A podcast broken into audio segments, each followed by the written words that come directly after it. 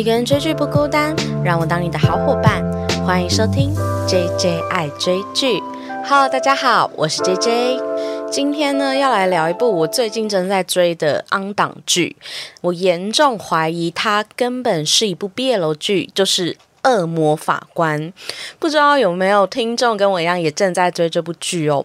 那这部剧呢，其实在我今天要录音之前呢，我正好就是有发了一篇就是前几集的小短评，然后我就在线动问大家说有没有看过这部剧，然后发现其实没有看过的人占了大多数，然后我就在想说，哎，我蛮意外的哦，因为其实我会想要看这部剧呢，主要是因为一个是它的主题设定很有。去就是它是完全架空另一个时代背景，其实说是完全架空，我也觉得还好，因为它其实是跟疫情有。一点点小小的关系。第二个就是，他又沿用了今年非常夯的这个系列，就是以暴制暴。就是如果你今年有在 follow《黑道律师纹身组》或是《模范继承车》的话，你应该会对于以暴制暴的这个概念非常的感兴趣。那这一部其实也是类似这样子的概念。那既然讲到这里的话，我就稍微的来简介一下剧情。不知道大家有没有看过 Netflix 上的《我的上流世界》？那它是由李宝英所主演。的为什么要提到这个呢？因为这个恶魔法官呢，除了在 TVN 是接档这一部剧之外，他其实剧中的李宝英的老公呢，就是本剧的男主角池诚。对，所以其实我又觉得也没有怎么样啦，就觉得蛮好玩的。对。这刚好接档老婆的新戏，池诚在这里面所饰演就是一个叫做江耀汉的法官。那这一部戏呢，刚有提到，它其实是架空了一个新的时代背景。但老实说，它其实有一点点提到，就是他在第一集的时候，总统在民众前面发言，他其实有提到说。这个世界经历了两年不知名的瘟疫之后，然后演变得非常的就是动荡不安。然后他其实拍了很多那一种，就是这个韩国社会变得非常的穷困潦倒，然后处处都有一点像是贫民窟这样子的感觉。其实，在叙述的一个时代，就是反乌托邦时代。那我觉得他提的其实有一点像是，如果疫情再继续恶化下去的话，人民除了是健康问题之外，其实在经济跟生存方面都会有。非常大的灾难，不知道大家知不知道反乌托邦时代是什么？那如果你看过《饥饿游戏》或是看过《小丑》，好了，其实我觉得他。第一集的画面真的很像小丑，甚至连江耀汉这一个人，我都觉得他有一点像是小丑的那种翻版。所以在这样子的韩国社会呢，它其实是处于一个乱世的状态，就是当人民的基本生存都有非常大的问题的时候，此刻都会出现很多疯狂的政策。本剧它主要的主轴呢，就是在讲这个时代的韩国，它来到了一个全民审判时代。什么叫全民审判时代呢？故事的一开头呢，就是由总统宣布说，他其实发布了一个新的司法政策，他们要开启了一个叫做示范法庭的东西。那这个法庭它会如何运作呢？就是他会挑选一些特别值得大众关注的议题，加害人跟被害人都一起带到了这个现场，然后在完全 live 直播的状态下去进行这个法庭的直播。观众呢都可以用手机载一款 A P P。审判的途中，只要你认为这个人有罪，你就可以按下有罪的按钮。最后，法官就会依这个直播的审判结果，如果有罪大于无罪的话，就会判定他有罪。但是最后的量刑呢，还是由法官来决定。对，所以当这个全民审判的时代，还有示范法庭的来临的时候呢，大家就会开始去反思，说到底这个正义跟法律的界限在哪里？如果你想要放任自己的愤怒情绪去做这个罪行的话，你的界限在哪里？会不会一不小心你就从一个被害人变成了加害人的角色？那除了这个主角是由池诚所饰演的江耀汉，那在这部戏其实还有另一个男主角，他就是由朴真。所饰演的金家温，要说他是男主角，其实他是被分在男二的，甚至我怀疑他拿到的剧本就是女主角剧本，因为他十分的该怎么讲傻白甜吗？为什么说他傻白甜呢？就是因为他有一点点理想化，他会在江耀汉即将要去做以暴制暴的动作的时候，开始去质问他说：“你这么做的合理性？”或是他会开始不断的去破坏江耀汉的计划。你会感觉到他其实是活在他的理想国世界的。为什么要讲到这个呢？因为刚才有提到说，这个时代其实是有点反乌托邦时代嘛。反乌托邦这个词之所以会出现，就是来自于乌托邦嘛。所以其实你在看这两个男主角，你会发现，好像朴真荣演的这个金家温，他就是一个乌托邦的代表。在这个世界里，法律是代表绝对的正义，而且他必须还给人民应有的公道。江耀汉呢，他就是彻彻底底的反乌托邦代表。他受过非常大的打击，以至于他对于这个世界感到绝望之后，他决定要以以暴制暴的方式去为自己进行复仇。诶。刚才提到为什么是复仇呢？因为这个示范法庭看似好像是带给全民自由与平等，然后大家都有审判机会的一个机制。演到现在第六集呢，你就会发现，其实这个示范法庭主要的裁测对象，好像都跟这个时代的上流阶层有关。那这个上流阶层呢，其实。都是让江耀汉家破人亡的一个非常大的凶手。那这后续的剧情会提到。那这个故事简介其实就差不多就到这里，就是在说这个反乌托邦的时代，然后他透过可以让全国人民都可以参与这个法庭，然后这个法庭变得根本很像一个真人秀综艺在执行，来反思说正义到底是什么。那接下来的讨论呢，可能多少会有一点点小小的暴雷。如果很担心暴雷的听众呢，非常欢迎可以按下暂停键，然后可以先回去把这个目前是到第六集。那看完的话，再非常欢迎可以回来继续收听我这集 podcast。那接下来呢，其实我就是想要来聊聊这两个男主角之间的爱情故事。对，没有啊，开玩笑。其实我在看的时候，我真的很意外耶。我不是真的很刻意要把它跟 BL 放在一起，可是。我本来一直以为只有我这样想，然后我看完之后，我就去看一些就是网友的反应呢，就发现大家真的都把他们当 CP 在看待。因为这整出戏呢，除了这两个男主角呢，剩下的女性角色啊，其实就只剩另一个，应该说是女主角啊，就是由金敏婷所饰演的郑善雅，她其实是一个反派角色，然后她是社会责任财团的常任理事，她其实是那个理事长的秘书。我觉得，呃，我。看到第六集啊，其实对于这个郑善雅这个角色还是充满了疑惑，就是他为什么是反派角色呢？其实，在最近一集就有提到说，他其实是江耀汉小时候他们家里的仆人，他是一个。看见喜欢的东西就想要把它抢过来的人，所以他在他们家常常偷东西。那被小时候的耀汉目睹这一切。有一天，这个善牙他就偷了一个十字架的项链。那这个项链呢，其实江耀汉也有一个。这个十字架的项链呢，其实是耀汉的爸爸非常喜欢的一个物品。但是他有没有在更深层一点意义，例如跟他妈妈有什么关联？我目前是还没看到。如如果有看到的听众，都欢迎。可以在底下留言告诉我，或者去我的 I G J J 爱追剧跟我分享。我目前看到的那个十字架项链呢，它代表的是呃江耀汉的爸爸，因为他是放高利贷，但他有一个非常反差的动作呢，就是他每当放高利贷的时候，只要造成一个家庭死亡。他就会去教堂忏悔自己的过错，这样子。你明明就是那个杀人的人，可是你却又是那一个好像最可怜，然后疯狂忏悔的人。这个十字架就有一种宽恕你的过错，可是其实是同时背负着罪恶的重量的一个物品。那这个十字架拥有的。两个人呢，就是江耀汉跟郑善雅，这两个人都是在童年时期遭受过很大的打击。江耀汉就是因为他是他爸爸的私生子，他爸爸非常不想承认他，以至于他却被关在豪宅的地下密室。那爸爸只要一看见他就想要打他，所以他其实是在一个家暴的阴影下成长的孩子，但是。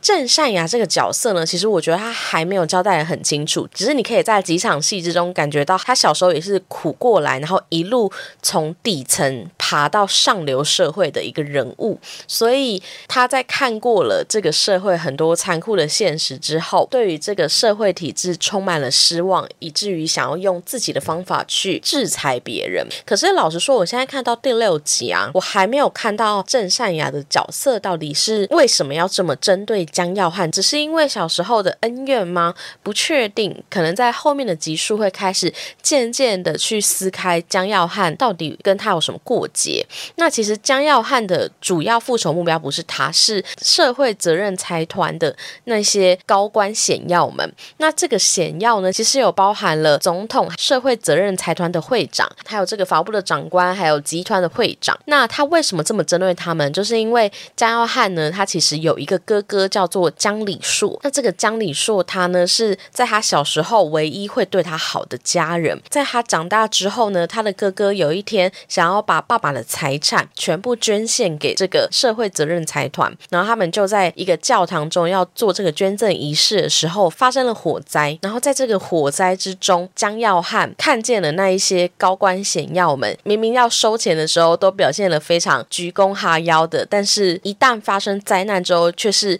想着离开那个火灾现场，然后甚至并不管他哥哥的死活，所以他的哥哥在这一场火灾之中就丧命了。然后甚至其中一个法务部长，还叫做车庆熙，他甚至是踩过他哥哥的女儿的脚。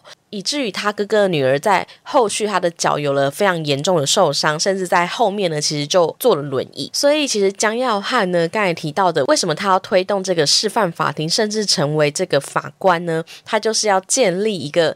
非常良好的形象在大众的面前，然后经由这个示范法庭，因为是有全民做主的原因，让这一些高官显要们一个一个都把他送上这个法庭，然后判断他们的罪行。为什么说他跟另一个男二呢？就是朴真荣所饰演的金家温这么的有暧昧情愫呢？因为其实这个金家温长得跟江耀汉去世的哥哥非常的相似，所以才让他来当他的陪审法官。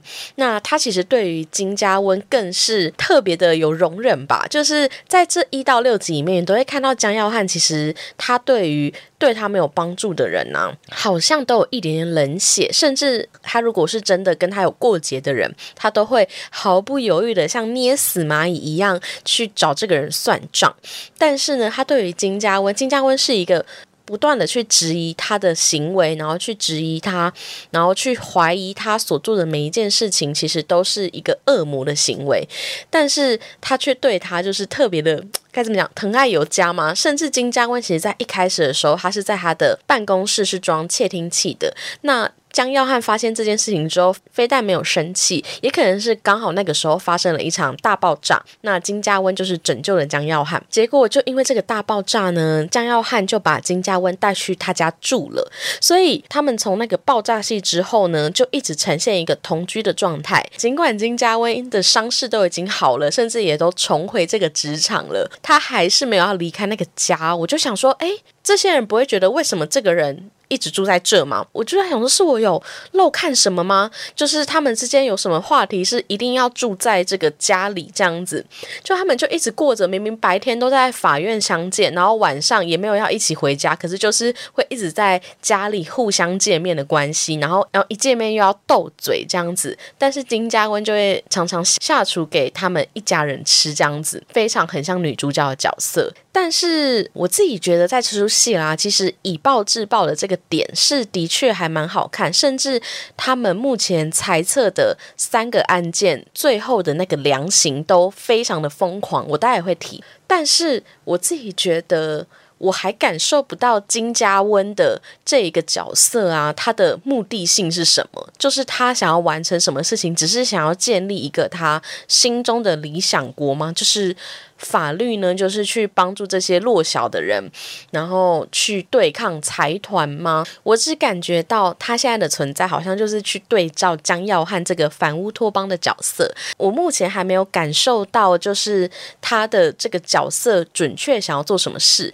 就像我目前也还没有看到郑善雅这个角色，他的最主要的目的性是什么？也可能因为到第六集还正在铺陈这个背景。那接下来呢？其实我想要来稍微的聊一下，大家到底喜不喜欢以暴制暴这个类型？我真的怀疑是不是因为黑道律师纹身组就是。表现太好了，以至于现在这方面的戏开始层出不穷。如果有听过我《黑道律师纹身左》啊，或是《模范继承车》那两集的 podcast，哎，如果还没听过的听众朋友，也都欢迎可以去听这两集 podcast。我都有聊到说，其实我对于以暴制暴的这个概念是。没有这么的喜欢的，因为我觉得也可能是因为我现在身处的时代并不是乱世，所以当我一开始看到以暴制暴的时候，会当然会觉得好像蛮快乐。例如我在看《自杀突击队》啊，或是 Marvel 的时候，有时候看这种爽剧，你就会有一种。很痛快的感觉，但是其实你反思，你就会在想说，是要到什么样的时代，会让我们不再相信司法，不再相信法律可以带给我正义？我必须靠私刑，或是靠自己的方式，才可以帮自己讨回公道。所以其实啊，我觉得以暴制暴这一概念呢，是真的很有趣。但是我不知道大家也可以分享说，你们对于看这类型的戏剧，会不会跟我一样，就是有点太认真？其实也不用这么认真看，就把它当爽。剧这样看就好了。那我接下来其实想要来小小的聊一下，说这部剧跟《黑道律师文身佐》跟《模范计程车》有什么样的差异性？那其实共通点呢，第一个就是他们的主角都有。悲剧英雄的色彩，就是纹身佐，大家知道，就是他小时候因为被母亲抛弃嘛，那后来就被这个意大利夫妇领养走，那又进到了黑手党，所以他是一个孤儿的背景。那他在这个经历过社会的底层、黑社会的洗礼之后，你完全能够理解为什么在面临恶势力的时候，他会决定用更残忍、更残酷的方式去制止这一切。那在《模范继承车》里面呢，那个李帝勋所饰演的金道奇啊，他这个角色也是经历了自己的妈妈在眼前死掉，那他想要去寻求法律的正义，却屡屡碰壁。那后来碰上了这个彩虹运输的老板，递给他了一个所谓的橄榄枝吗？就是告诉他说，我这边可以帮你复仇这样子。所以这三位主角啊，他们都是用。暴力惩处犯罪。那其实，在《模范继承车》呢，它有比较多是改编自韩国的社会案件。那目前的这个恶魔法官呢，他总共审理了三个案件。第一个是排放污水的无良化学公司的那个社长，然后第二个就是仗势欺人的富二代。可是他其实第二个这个审判的案例呢，他其实是想要报复其中一个法务部长，叫做车庆熙。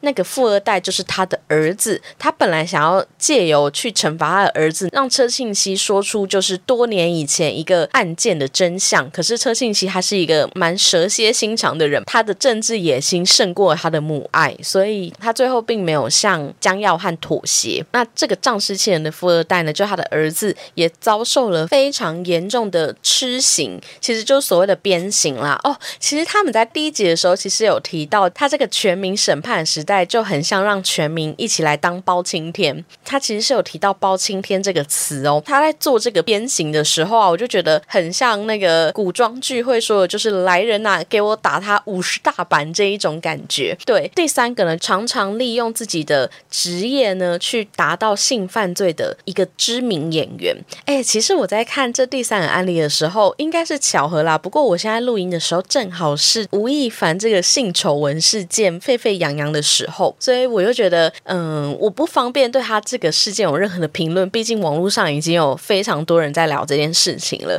但是就是感觉得出来，其实虽然这三个目前剧中提到的案，它并没有真的像模范计程车一样，就是去影射哪一个真实事件。可是这三个案件的选择呢，都是大众会非常有感，也是实时存在在我们社会附近，然后会引起大众愤怒的这个犯罪类型。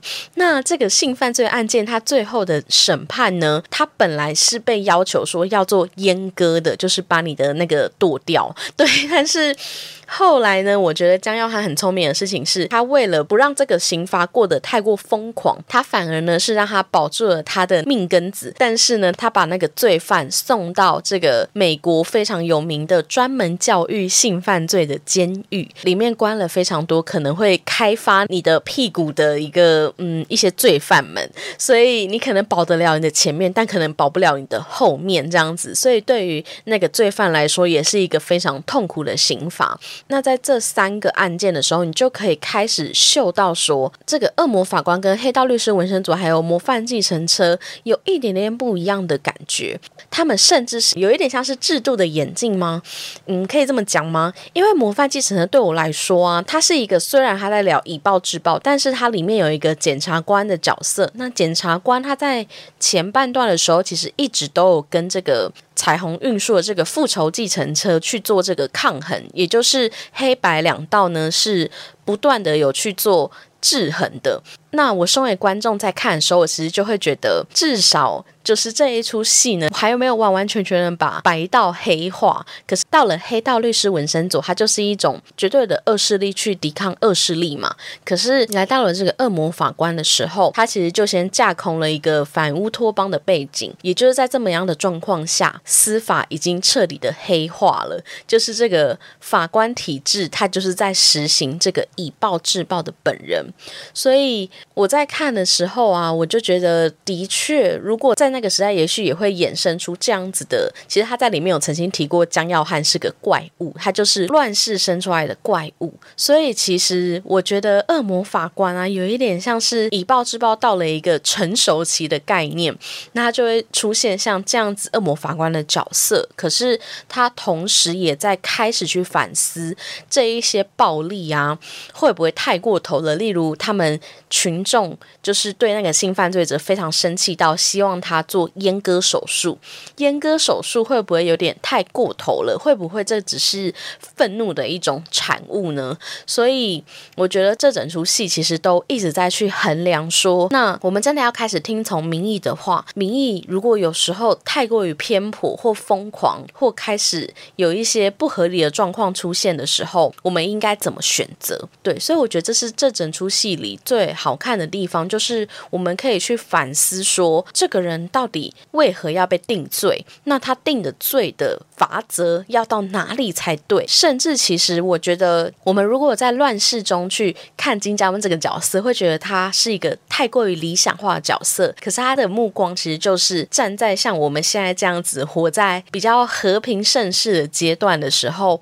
会有的想法就是比较相信法律可以带给人民公道，然后也有能力可以去怜悯他人。对，其实我就稍稍的比较一下这三部，就是今年看到的。以暴制暴的韩剧，那在这之中呢，我觉得《恶魔法官》已经到了有一点成熟体。我不知道如果下一步再继续拍以暴制暴的话，会有什么样的主题出现。最后呢，其实可以小小的来聊一下未来的走向。要聊未来走向之前呢，我就要先来提一下，其实这一部剧的编剧啊，他是叫做文玉熙，他之前有一个编剧作品叫做《汉摩拉比小姐》。那《汉摩拉比小姐》我是没有看过。可是我是知道他是改编自文玉溪他本人的这个书籍作品。那文玉溪这个编剧呢，他非常特别的是，他其实以前是一个非常厉害的法官。汉谟拉比小姐呢，就是按照他以前在当法官的经历的时候所结合起来的一本书籍。那他其实也曾经来过台湾哦，就是因为台湾的律政界啊，就是非常喜欢他这个作品，曾经办过一个讲座，叫做《法律与戏剧的交汇》。就有邀请文玉溪这个编剧来到台湾做演讲这样子。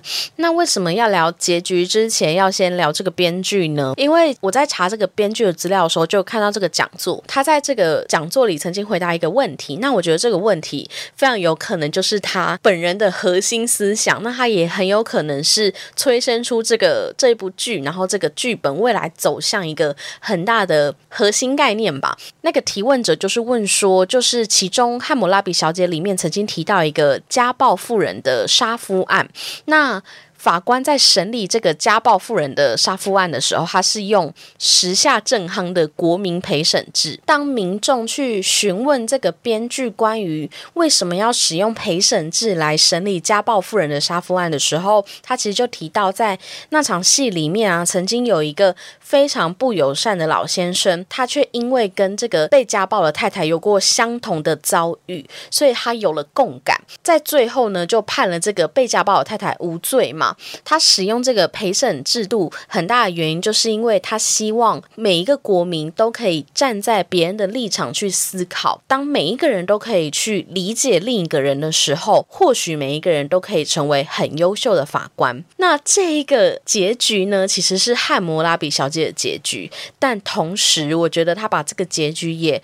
引申到了这个恶魔法官，因为当年的这个汉姆拉比小姐不过就是九个民众加一个法官的陪审制度，也是现行比较常采用的陪审制度。